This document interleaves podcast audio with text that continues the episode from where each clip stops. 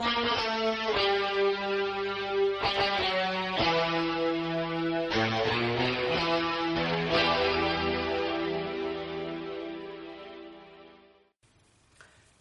a todos, soy Saensa y hoy traigo un análisis de la novela visual One Thousand Lies.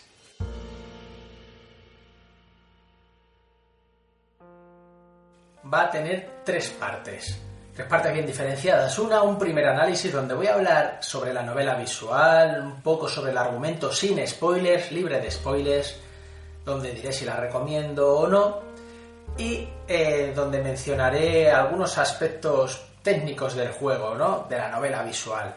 Luego la segunda parte del vídeo va a ser una parte donde trataré la explicación del argumento del juego, de la novela visual. Y finalmente, la última parte será un poco más corta, pero yo creo que va a ser una de las más interesantes trataré muchas curiosidades para, para que aquellos que realmente tenían interés en, la novela visual, una vez que la han pasado, pues recobren ¿no? Esa, ese gustillo que, que da el, el seguir sabiendo nueva información una vez que lo has acabado. Así que vamos a comenzar con el análisis. One Thousand Lies es una novela visual que salió gratuitamente el 29 o el 30 de marzo de este año, del 2016. Salió de forma de descarga directa y en Android. Luego, a primeros de abril, fue aprobado por este proceso de juegos indie de Steam, el Green Lights o algo así se llama. Bueno, ya sabéis a lo que me refiero. Y desde entonces, pues también está en Steam. Además, está para los sistemas de Android que ya he dicho, está para PC normal, para Mac y para Linux, o sea que cualquier persona puede acceder a ella con el equipo que tenga. Es un, además un juego que no consume recursos al tratarse de una novela visual. Además, esta novela visual goza con una traducción al español y otra al inglés. Y bueno, más que gozar con una traducción, lo más correcto es decir que es que es una novela visual española, hecha en España, por un sevillano, Alejandro Aguado. Este, esta persona, este chico, este desarrollador, lo podríamos ya llamar así, eh, bajo el seudónimo y la marca de Keinat, Keinat Lobre, ha elaborado esta novela visual de manera individual, ¿no? Eh, no ha tenido ningún otro tipo de ayuda eh, a su alrededor. Hombre, algo de ayuda habrá tenido, pero no de una manera lo suficientemente formal como para poder como para poder hacerla partícipe de producto, ¿no? Sí que es cierto que en esta novela visual el desarrollo de los, o sea, el diseño de los personajes, de los sprites, eh, viene a cargo de, un artista, no sé si inglés o americano, siento no, no poder daros esa información, la tengo, pero ahora mismo no me viene a la cabeza. Pero ha sido un, diseño que ha tenido que pagar de su bolsillo, ¿no? O sea, ha sido un trabajo que ha tenido que pagar de su bolsillo Keinard, Alejandro. Así que realmente ha sido así que realmente ha sido todo un trabajo suyo, ¿no? Porque lo que no ha hecho él lo ha pagado por otro lado. La banda sonora, una banda sonora muy bien seleccionada, es toda de acceso libre, es toda indie también, ¿no? Es gratis e incluso en el propio juego tienes el enlace a la página web de todos, todos los autores para que podáis escuchar ya no solamente esa, esa canción que aparece en el juego, sino también otras obras que hayan hecho estos, estos músicos. Además, aprovecho, ya que estoy con este tema de la banda sonora, eh, para recomendaros que la escuchéis en este propio canal porque subí una, lista, un soundtrack completo del videojuego nada, estupendo. A mí es que me encanta, ¿no? De hecho, ese archivo lo escucho un montón de veces, no desde YouTube, sino desde mi propio ordenador. Pero bueno, continuamos. Al lío. La novela visual, ¿de qué trata? ¿En qué consiste? ¿Cuánto dura? Pues One Thousand Lies es una novela visual que para los que leen de una manera asidua y tienen cierta velocidad, les puede llevar en torno a unas 6 horas más o menos, ¿no? Si eres un poquillo más lento, podría ser incluso 7 u 8, pero no más. O sea que es corta es corta. Eh, el argumento de la misma es en principio bastante simple, sencillo. Es como una historia simplemente que ocurre, una historia más. Pero lo interesante es la manera en la que está narrada y cómo suceden los hechos. Es entretenida a más no poder, es muy divertida porque el humor que la acompaña a todas las situaciones así la, así la ha identificado ¿no? a la novela. Eh, trata sobre un chico, un protagonista, Ciarán. Ciarán Engin. Menudo nombre, Endin, Endin realmente sería el nombre. Ciarán Endin es un estudiante de instituto que tiene un grupo reducido de amigos al cual le ocurren muchísimas situaciones absurdas a su, al transcurso de su día a día. Podéis ver en la novela visual cómo las cosas más sencillas y más básicas se transforman en momentos realmente delirantes. Delirantes, absurdos y, bueno, lo dicho, cómicos. Ejemplo, del principio, no hay spoilers, ¿eh? realmente es el inicio de la, de la situación. Este, a este estudiante compra en internet una muñeca una figurita, ¿no? Eh, de, un anime o de un videojuego, no sé si, no recuerdo si realmente lo llegan a aclarar, y se lo secuestran y le empiezan a enviar correos electrónicos eh, citándole en lugares específicos para que la encuentre. Y cada vez que va a un lugar de estos, algo absurdo, ridículo pasa y te echas unas muy buenas risas mientras lo ves.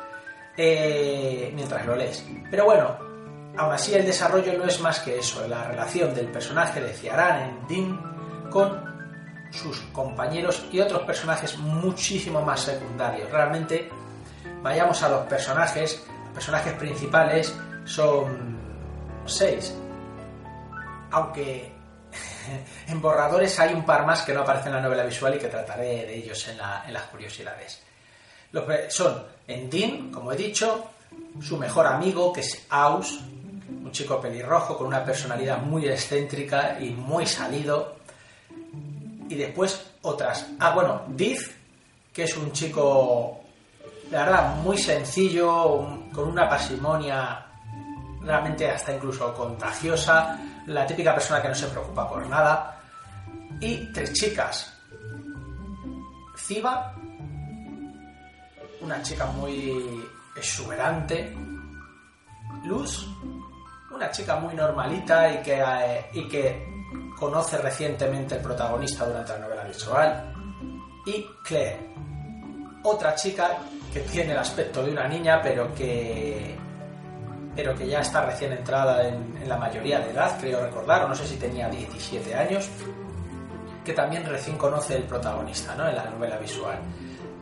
Pues lo dicho, el argumento trata de la relación de este protagonista de Ciarán con todos estos personajes y las situaciones absurdas que les van ocurriendo, sin que realmente haya un hilo general que seguir, o sea, no hay un objetivo a lo largo de la historia.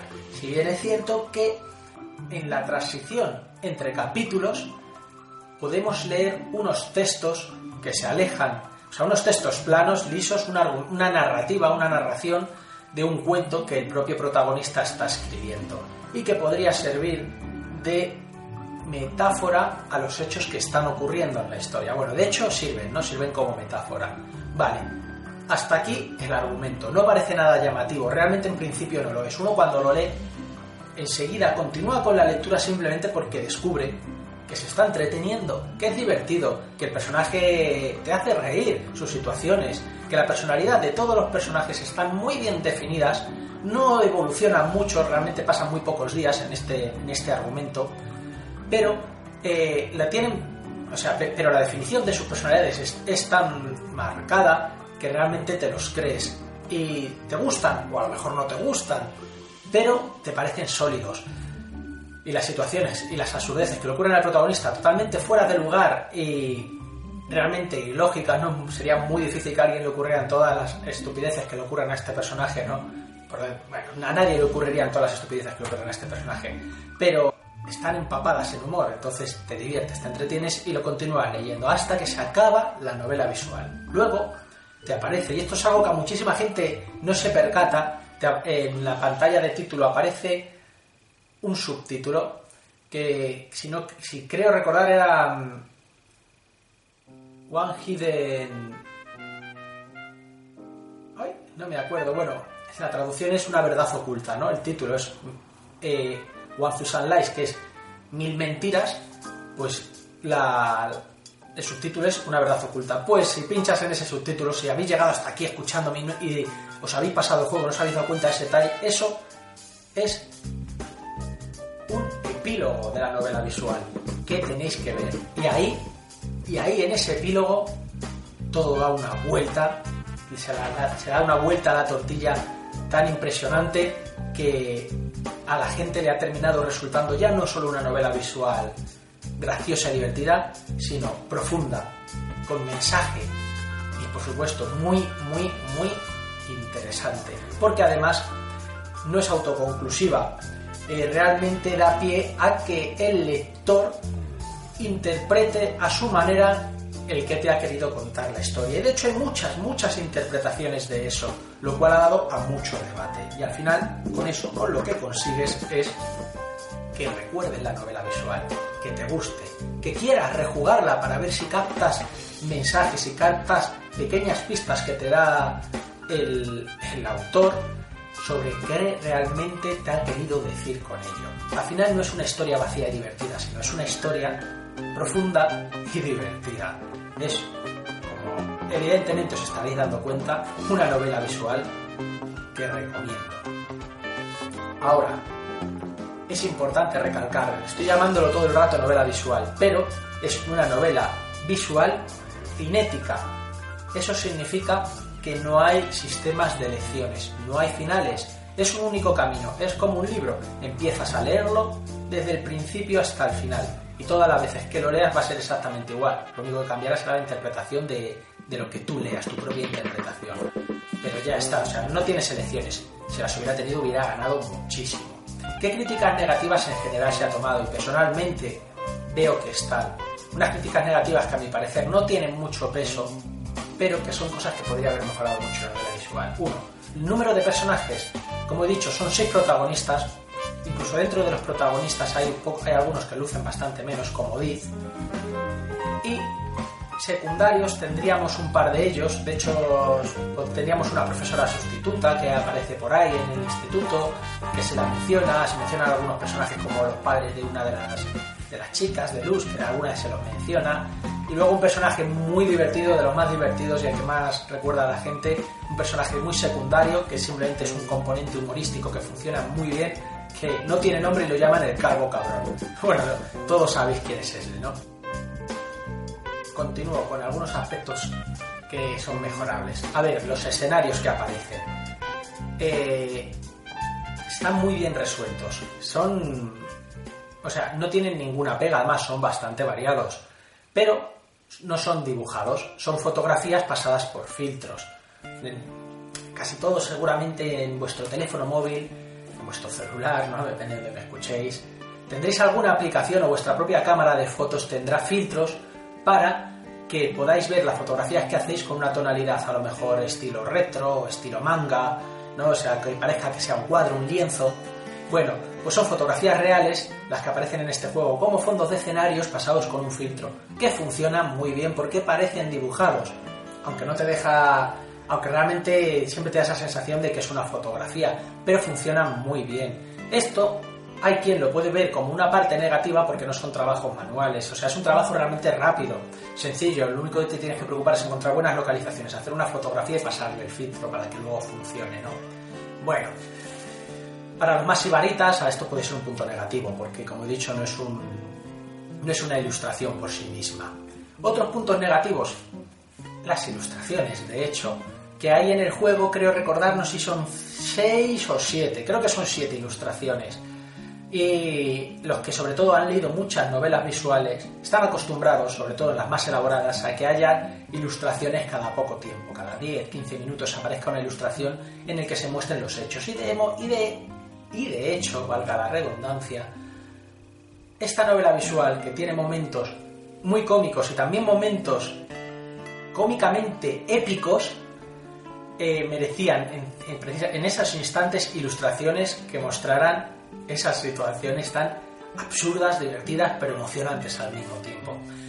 Eso sí que puede ser un punto que, hubiera necesitado mejorar. Y otro más, el número de sprites de los personajes. Los sprites, para los que no lo entendáis, me estoy refiriendo al diseño del personaje, ¿no? Tenemos Ziba, por ejemplo, es un personaje que tiene una, una apariencia así con la mano levantada, además la estaréis viendo en pantalla, y realmente el único sprite que cambia de todo ese personaje, todo ese diseño es la cara para hacer sus gestos, ¿no? Si está contenta, si está triste, cabreada, y así son todos los personajes, no, no solo tienes un, diseño físico y solamente le van cambiando las caras. Pero claro, hay que entender que este es un producto gratuito que Kmart ha puesto gratis y que de hecho le ha costado el dinero porque ha tenido que contratar la ilustración de esos personajes.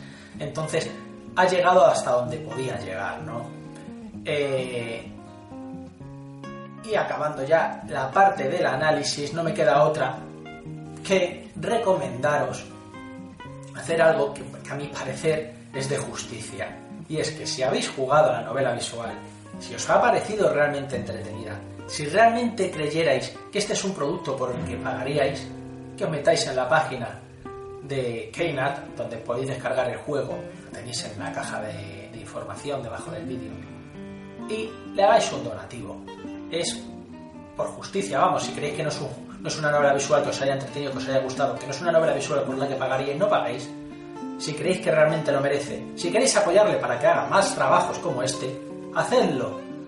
Pagad lo que realmente creáis que podáis o queréis o, que se merece pagar, pero contribuid. Yo Alejandro, Alejandro Aguado, no le conozco, sé que se llama así porque en los, en los porque en los créditos aparece su nombre, ¿no? Él lo ha puesto. Si no, ni lo mencionaría, no, no mencionaría su nombre, pero los créditos aparece. Así que no lo estoy haciendo como un favor, no os estoy diciendo esto último como un favor personal hacia él, ni hacia mí, ni nada. Realmente yo creo que es de justicia pagar por lo que uno disfruta. ¿Sabes? Por el trabajo que alguien ha llevado. Esta novela visual le ha llevado a Kenny a Alejandro Aguado, no recuerdo cuánto dijo, pero me parece que dos años. Dos años para esta novela visual, pero antes de esta hizo otras novelas visuales otros borradores de novelas visuales que nunca vieron la luz y que yo entiendo que han servido como base para poder llegar a crear One Light. Si realmente queremos decir una cifra exacta del tiempo, es bastante incalculable, ¿no? El tiempo que le ha llevado a desarrollar este trabajo. Y ahora, después de este análisis, y perdonadme si me olvido algo, no tengo un guion a mano, lo estáis viendo, ¿no? Eh, seguramente me olvide algún detalle y luego cuando empiece a editar el vídeo me dará rabia no ver que, podría haber comentado algo que me deja en el tintero, lo siento, pero bueno. Vamos a ir ahora a la explicación.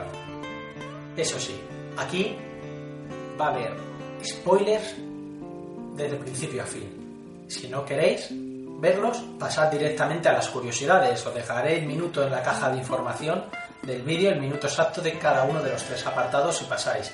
¿No? Eh, en esta explicación cabe decir, y yo he escrito al autor para ver si me podía confirmar si mis sospechas, mi, la aplicación que yo creo entender de los sucesos que vemos en One Thousand Lights eran correctos. Y él, Keynard me dijo que iba bien encaminado y lo que no sé si es que me lo dijo como, quería, como dándome a entender de que había cosas que no había captado o que me, dijo que iba bien encaminado por no quererme darme la razón absoluta y al final descubrí, pues esto, esto se lo escribí, en un foro abierto, pues para que las demás, las demás personas no lo leyeran y al final se descubriera una, una verdad absoluta. Sea como sea, esta es la explicación que yo encuentro, es objetiva, pero, pero al menos sé que va bien encaminada. Lo que podemos ver durante One Thousand Lies, y esto hay que recalcarlo porque es innecesario ver, saber, es que todos los personajes, todos los intereses de los personajes giran en torno al protagonista. Eso ocurre muchas veces, ¿no? En principio no te llama la atención porque al fin y al cabo lo que queremos ver es lo que le ocurre al protagonista. Pero realmente, o sea, mm, pocas veces mencionan qué ocurre entre ellos fuera de plan. Y cada situación que le ocurre al protagonista es absurda, está fuera de la realidad, ¿no? En el título, Thousand Lies, ¿no? mentiras. Pero, si más llamativo de eso, si hay algo que nos levanta la sospecha desde el principio, es un personaje, es Claire, la niña, ¿no? Bueno, la niña no, o sea, es una adolescente, no sé si entrada ya en edad adulta, no recuerdo, pero con un cuerpo de niña. Esta chica, Claire, es la más introvertida de todos los personajes, no se, no se relaciona prácticamente nunca con nadie, exceptuando con el propio protagonista, con el cual sí que es abierta, exageradamente abierta. Es muy lanzada, le hace comentarios sexuales, de hecho, ¿no? Eh, es sorprendente, ¿no? La actitud de, de esta chica. Y a uno le llama la atención. También le llama mucho la atención que durante el transcurso del argumento esta chica siempre sabe en qué está pensando el protagonista, en qué está pensando Ciarán. Ciarán, eh, de hecho, lo menciona, ¿no? La, sorpresa, o sea, lo, llamativo que le resulta, que cuando él está pensando una pregunta, ella, antes de que él la pronuncie, ya le está dando la respuesta. Esta chica le, pide, le solicita que antes de que acabe el curso, el último día del curso, que le diga si quiere mantener una relación con ella o no. Le ese plazo de tiempo protagonista, el cual sí que claramente está, se, está iniciando una relación un poco íntima, romántica con una de las protagonistas, con Luz. Sorprende ver que va encaminado el protagonista a mantener una relación con esta chica, finalmente se despide de ella y se va con Claire, con la cual nunca ha habido ningún trato íntimo por parte de él hacia ella, ¿no? Y así acaba la historia realmente esto descuadra mucho. De hecho, la primera vez cuando lo vi, realmente pensé que, que ya, que así acababa la cosa, ¿no? Que era una historia que te contaban y que, bueno, pues esa era, era la decisión del protagonista y que no estaba sujeta a nada, ¿no? Simplemente me había entretenido leyéndolo, me había divertido y por eso me gustaba. Pero vemos en el epílogo, en, una verdad oculta, ya lo llamativo, ¿no? Que ha pasado un tiempo, que está en la oscuridad de su cuarto, en, en internet, ¿no? metido en su ordenador y que le llama por teléfono Luz, la chica con la que aparentemente podría haber comenzado un romance. Esta chica le pide una explicación ¿no? de por qué de repente, cuando parecían que se estaban acercando tanto el uno al otro, él ha, dejado, él ha dado una distancia tan grande. De hecho, es el cumpleaños de ella y él le había prometido ir a su cumpleaños. En esta oscuridad de su cuarto, el protagonista de repente se dirige a Claire. Claire aparece y le dice que él verá lo que quiere hacer, ¿no? que vaya con ella si es lo que desea, pero que sabe, que él sabe que si se va con ella, con Luz me refiero, Claire desaparecerá, ¿no? esa ya es, esa no es una pista, eso ya directamente es lo que, lo que a mí me dio ya a entender absolutamente todo, aunque ya empezaba a tener ciertas, ciertas nociones de lo que ocurría. Bueno, pues el protagonista se va con Luz y le explica que que todos los encuentros fortuitos que habían tenido a lo largo de, la historia no habían sido fortuitos, los había organizado él. O sea, realmente había. La relación esa tan casual que estaban teniendo ellos dos y que se encaminaban a un final romántico, realmente lo había preparado él y le estaba funcionando, porque él realmente estaba enamorado de ella. En el principio de este epílogo se nos presentan dos personajes que nos han acompañado durante toda la historia, Ciba y el Idith, y nos hacen una revelación, una revelación que choca mucho, y es que Ciba, durante One Thousand Lives, da a entender que, se que conoce al protagonista desde el último curso lectivo. Iris da, a entender que lo conoce durante la novela visual, ¿no? que es la primera vez que lo ve. Estos dos personajes hablan a la cámara, te hablan a ti, al lector, al jugador, y te lo dicen claramente, y esto no es ninguna mentira. Ellos conocían a, a Ciarán desde que eran niños porque jugaban en, una biblioteca, en un centro social que estaba construyéndose, ¿no? pero que ya estaba en activo, y él los cuidaba porque era un año mayor que ellos, y que además era muy divertido porque tenía mucha imaginación y jugaban a, vivir muchas aventuras. Pero que en un momento dado Ciarán eh, los llevó a una zona que estaba en construcción, él tuvo un accidente por culpa de ese accidente cerraron la biblioteca del centro social y se separaron los amigos, ¿no? Pero ¿qué ocurre? Que el sentimiento de culpa del protagonista por haberse separado de sus amigos por su culpa, por haber conseguido que cerraran el centro social por culpa del accidente que había tenido, del cual había salido ileso, eh, ese sentimiento de culpa le trastorna, le trastorna muchísimo, hasta el punto de que ve injusto que a él no le haya pasado nada, que de hecho le traten como una víctima, que ha tenido un accidente por culpa del centro social y por culpa de la biblioteca cuando él fue a una zona a la que no debería haber ido.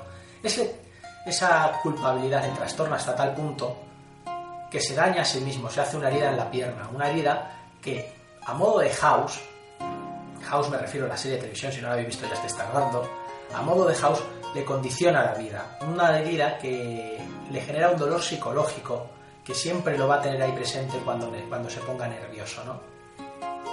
Esa herida se la hace y desde ese momento él cree, se engaña a sí mismo de, de que esa herida se la hizo en el accidente que tuvo en la biblioteca. Una manera de justificar el victimismo que, emana y que la demás gente le, hace sentir, ¿no? Que, él era una víctima de ese accidente. A partir de ese momento, eh, su se derrumba, la del protagonista, la de Ciarán, y empieza a vivir una mentira tras otra. El epílogo, o sea, el epílogo, en el prólogo de la historia te dice muy claramente, en grande, que aparece en la pantalla, que no me acuerdo cómo era exactamente la frase, pero te viene a decir que alguien que te cuenta, o sea, que, que, un mentiroso que se cree sus mentiras te está diciendo la verdad. Porque bajo su, bajo su intencionalidad no te está mintiendo, porque él cree que lo que te está diciendo es verdad. ¿no? Desde su punto de vista no miente. Entonces es lo que le ocurre. Todas las mentiras que va generando a lo largo de su, de, su ambiente, de sus alrededores, se las llega a creer realmente. Y Aquí tenemos que venirnos ya a One Thousand Lies, a todos esos momentos absurdos que acompañan al protagonista.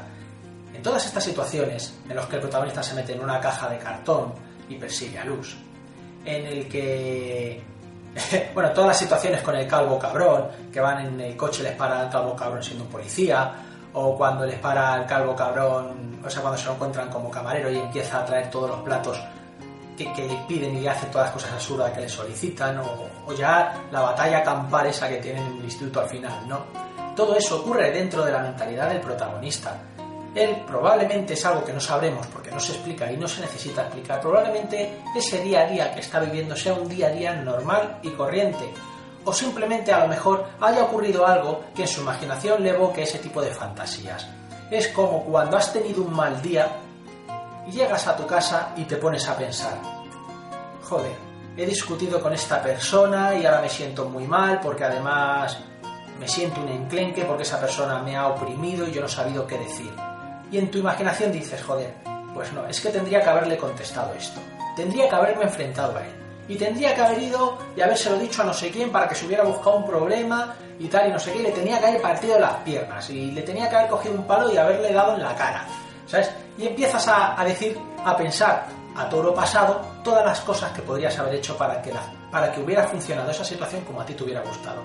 La diferencia con ese tipo de pensamientos que los tenemos todos, que nos ocurre a todos, y con los pensamientos de Ciarán, es que Ciarán realmente él cree cómo debe, él piensa cómo debería haber ocurrido todo para que, hubiera ocurrido tal como a él le hubiera gustado, pero se cree que realmente ha sido así. Y esa es la narración que vemos durante el juego. Todos los momentos absurdos no ocurren, no ocurre, para nada. Bueno, esta parte eh, yo creo que queda bastante clara, que probablemente todos eh, hayan llegado a esa conclusión mientras lo han jugado, y si no, pues seguramente ahora que lo menciono os estaréis dando cuenta de que, hostia, de que es verdad, ¿no?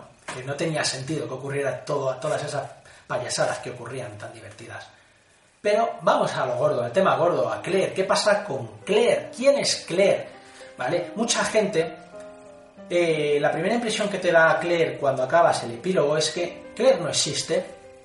Claire es un amigo imaginario. Una amiga imaginaria de Ciarán que le ayuda a superar todos estos problemas que tiene, ¿no? Eh, que le ayuda de una, que es de una manera, usando un símil, que es una muleta para él para poder andar y superar eh, ese mundo que le oprime, ¿no? Ese mundo al que no sabe enfrentarse. Bueno, casi, casi, casi, casi, pero no. Claire habla con otros personajes. Claire mantiene relaciones con otros personajes de manera muy introvertida, sí, pero tiene esos diálogos. Esos diálogos eh, pueden ser interpretados de dos maneras. De dos maneras, pueden ser solamente dos maneras. Y es una, o que Claire existe, existe de verdad, lo único que en la mentalidad de Ciarán, cuando él va solo por la calle, cree que Claire le acompaña y que tiene las conversaciones tan picantes que tiene con él y que Claire tiene esa personalidad tan eh, extrovertida con él que no tiene con otros. O bien, la otra explicación, y esta es la que yo creo que ocurre, es que Claire es un alter ego de Ciarán. Y aquí os tengo que poner un ejemplo, y para los que hayáis visto una película, y espero que sea así, los que hayáis visto El Club de la Lucha. Igual, si no la habéis visto ya estáis tardando en ir, la veis y luego venís y le dais al play donde os hayáis quedado en el vídeo. En El Club de la, de la Lucha, Tyler Durden es el alter ego de Sebastian, del protagonista, ¿no? Eh, él habla con Tyler Durden, el protagonista, y Tyler Durden habla con otros personajes, pero realmente son la misma persona, todos son Sebastian. Cuando él ve que Tyler Durden habla con otros, realmente es él quien está hablando. Lo único que, como él no se atrevería a hacer las cosas que hace Tyler Durden, pues en su mentalidad, en su loca mentalidad, cree que lo está haciendo ese alter ego. Aquí pasa exactamente lo mismo, y esto es lo que creo yo que realmente ocurre. Claire no existe. Claire en la fantasía. O sea, Claire existe dentro de la mentalidad de Ciarán. O sea, las acciones que ocurren en el que Claire se dirige a otras personas es Ciarán cuando se dirige.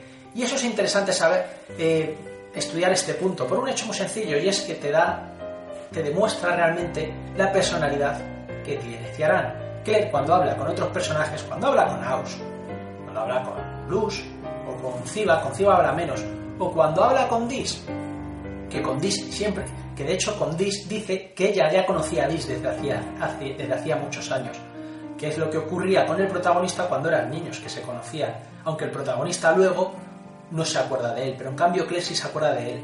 Y esto es lo que yo creo, esas conversaciones tan introvertidas que tiene Claire con estos personajes son en realidad conversaciones que tiene el protagonista con estos personajes.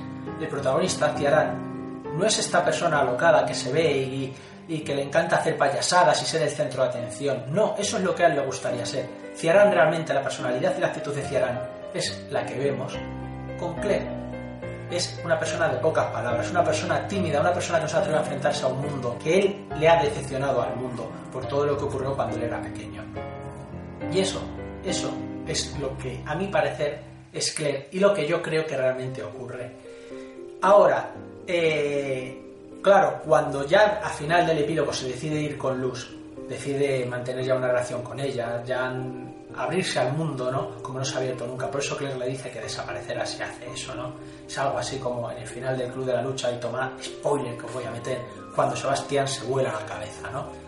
Eh, y así acaba con Tyler Durden, ¿no? Renuncia a su vida, aunque sobrevive, pero renuncia a su vida porque sabe que, que su vida está supeditada a Tyler Durden. Pues esto es más o menos similar.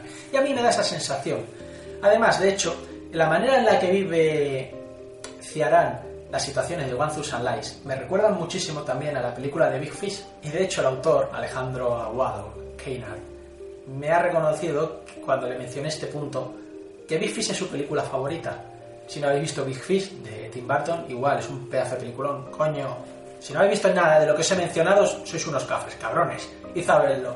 Nada, bueno, de verdad, eh, Big Fish trata de un, hombre que, que durante toda su vida ha transformado y ha versionado la realidad que él ha vivido, haciéndola más interesante. Y si se encontraba una piedra la realidad, luego cuando contaba cómo se había encontrado la piedra, pues ocurrían un montón de cosas ilógicas, maravillosas, épicas y fantásticas.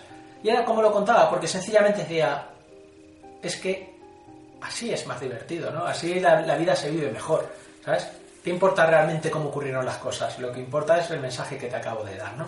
Pues al final yo creo que todo que es una mezcla de, esas dos cosas. El protagonista, digamos que a mi parecer ha habido tres grandes influencias en esta, en, esta novela visual, en su argumento. Y uno es el personaje de House, como he mencionado, por la actitud que tiene el protagonista, de, por cómo le, le limita la, la cicatriz que tiene en la pierna, la herida que tiene.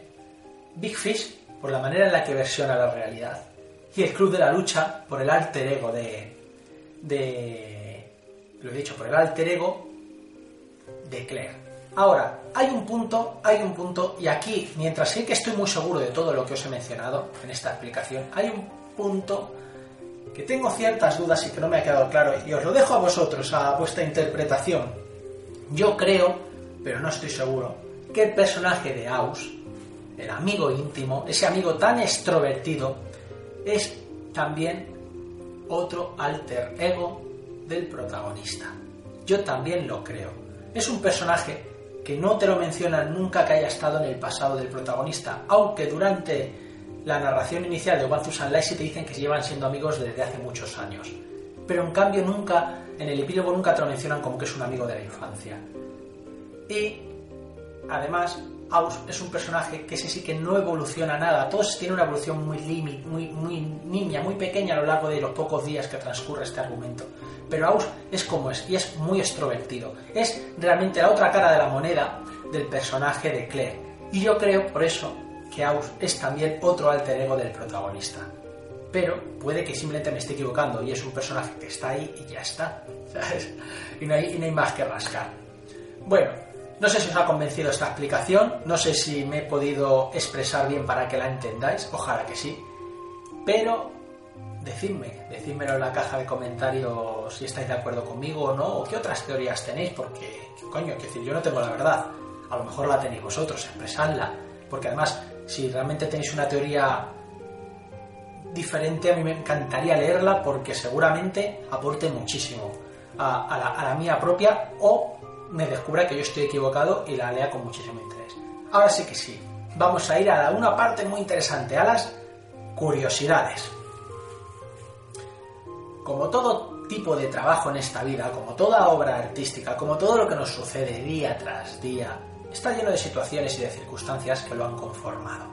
One Thousand Lies no es menos. El desarrollo de esta novela visual cinética, eh, pues ha tenido sus procesos. En esos procesos teníamos, y voy a empezar por este, por este punto, tenía un borrador inicial. Ha habido cosas que se han descartado, cosas que no tengo ni idea que hayan podido, qué, ideas han podido pasar por la cabeza del autor que luego nunca se expresaron, pero sí que hubo uno, un capítulo especial, que Keinar llegó a elaborar hasta el punto de que lo escribió, que escribió el guion de todo ese capítulo. Yo he podido leerlo eh, es un capítulo muy divertido, es muy entretenido, pero pensó, el, o sea, el autor, Kenia, Alejandro, pensó que no era necesario ponerlo. Yo después de haberlo leído sí que lo pienso, ¿eh? que, que hubiera sido muy necesario, pero oye, es decisión suya y él es el artista, ¿no? Él es el autor y él quiere contar la historia como la ha contado. Y si creyó que este capítulo no necesitaba introducirse, no sé, pues, pues así tiene que ser, evidentemente. ¿De qué trataba este capítulo? Este capítulo era, como pasan muchos animes, es el típico capítulo del fin de semana de la playa, ¿no? En el que todos los protagonistas van a pasar un fin de semana sabático a la playa, donde evidentemente van a ocurrir situaciones incómodas y graciosas. Eh, pues ya os podéis imaginar, van todos los protagonistas a una casa de la playa del protagonista, de Ciarán, y aquí aparecen dos personajes nuevos. Y es a mí lo que me resulta interesante de todo este capítulo. Lo que realmente me parece que, le da un toque más de profundidad. Y son las hermanas pequeñas de Ciaran, dos mellizas, que una era Viena, se llama Viena, y la otra se llama Ashley. Estas chicas eh, se puede ver como el protagonista con ellas, como Ciaran, es muy súper protector, ¿no? muy sobreprotector con ellas, pero al mismo tiempo, ellas son más extrovertidas de lo que son Ciarán, pero recuerdan en cierta parte a Claire. Por lo que yo creo que, volviendo un momento a la parte de las explicaciones, estas dos chicas, estas dos chicas, te pueden ayudar a entender mejor la profundidad de ese giro de, ese giro de argumento que vemos en el epílogo, ¿no? de, de, por qué el protagonista actúa como actúa y por qué interpreta como interpreta ciertas cosas de ciertos personajes. Bueno, no quiero meterme en el tema de explicaciones porque eso lo vimos antes. Bueno, en este fin de semana de playa, se van todos, como he dicho, a la playa y eh, os podéis imaginar la cantidad de absurdeces que pasan, ¿no? Tenemos a un, a un Aus completamente salido, deseando poder verlas a todas en, en bañador. Tenemos a un Diz que pasa de todo como de la mierda y que a la mínima se está durmiendo. Y tenemos a un protagonista que, aunque sigue interesado en Luz, aunque sigue intentando acercarse a Luz más, eh, tenemos, tenemos que Claire le está dando el apoyo que siempre le está dando, pero que él tiene esas preocupaciones por sus hermanas y por ese Aus que las intenta en cierta medida acosar aunque son unas niñas, ¿no?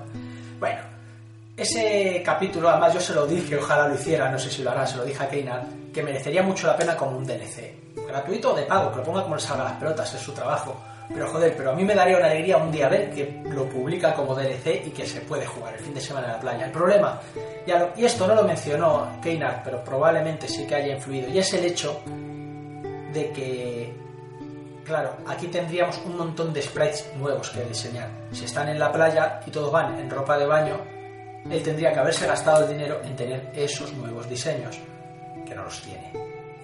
En su idea, inicial cuando empieza a hacerlo, sí quería que hubiera sprites con diferentes ropas.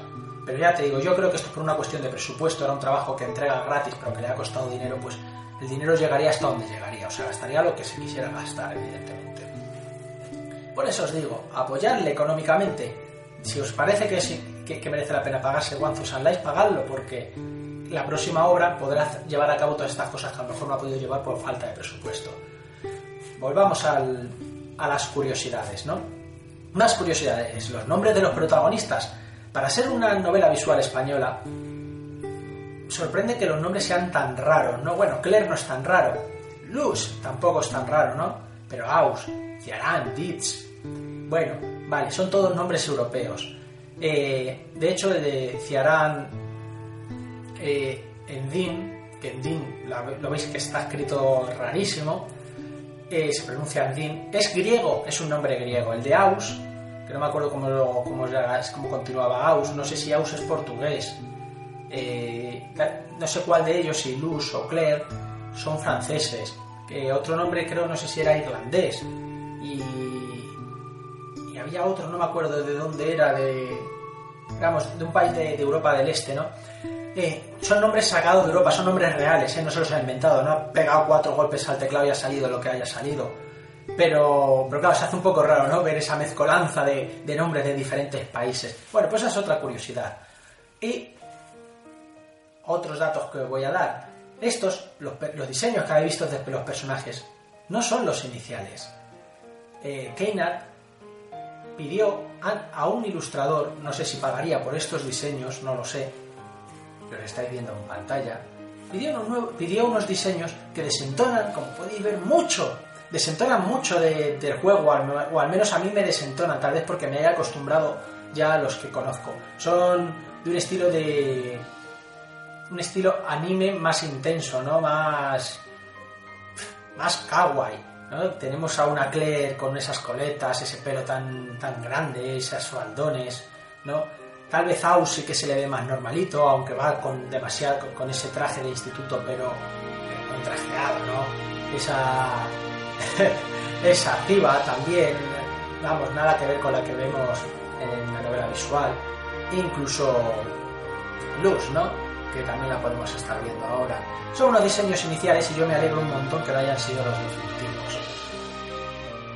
Además, os voy a mostrar, aquí tenéis el, artista que diseñó a los personajes le regaló este traje de marinerita, este diseño, este sprite a, a que nunca llegó a usar en la historia, me imagino, porque la verdad no tenía cabida usar ese sprite, ¿no? Le estáis viendo, ¿no? Ese trajito marinera muy simpática, pero no pinta nada, ¿no? Y para acabar con esta, ya con esta pequeña sección de curiosidades, no sé si os habrá interesado o no lo que os he dicho, pero me imagino que sí, que alguna cosa así al menos.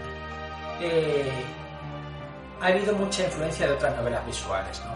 Bueno, a lo largo de hecho de la novela visual se ven muchas influencias, muchos chistes frikis, geeks, hacen hacen eh, referencias a otras novelas visuales como Katawa Shoujo, te hacen referencias al anime de Dragon Ball, ¿no? Te hacen, te hacen referencias, ahora mismo no me vienen a la mente, pero te hacen muchas referencias a, muchos trabajos que nos interesan a la mayoría de los frikis, ¿no?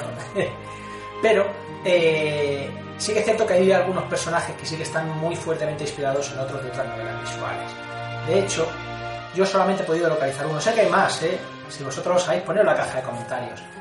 Pero tenemos, por ejemplo, al personaje de Aus, que a mí me parece, a mí me parece que Aus está claramente inspirado en un personaje de la novela visual indie también, Tsukihime.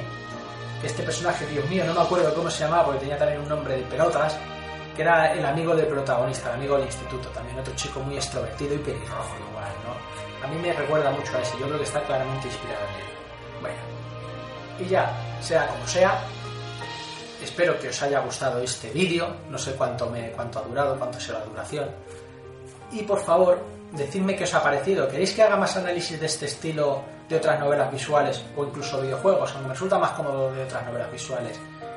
¿Os parece que ha sido muy largo? ¿Os gusta la que ponga una sección de curiosidades que siempre son, son relativamente fácil encontrarlas y, y sobre todo es muy interesante que, que las escuchéis por primera vez? ¿Os ha interesado la explicación? Por favor, decidme lo que os ha parecido el vídeo. Y por supuesto, si habéis visto hasta aquí, me imagino que como mínimo os habrá entretenido el vídeo, así que dadle un like. No voy a decir que lo compartáis, aunque si lo hacéis, pues mira, pues alguien más que lo escuchará. Pero eso, dadle un like y, hacedme por favor, sobre todo lo que más pido, es que hagáis algún comentario por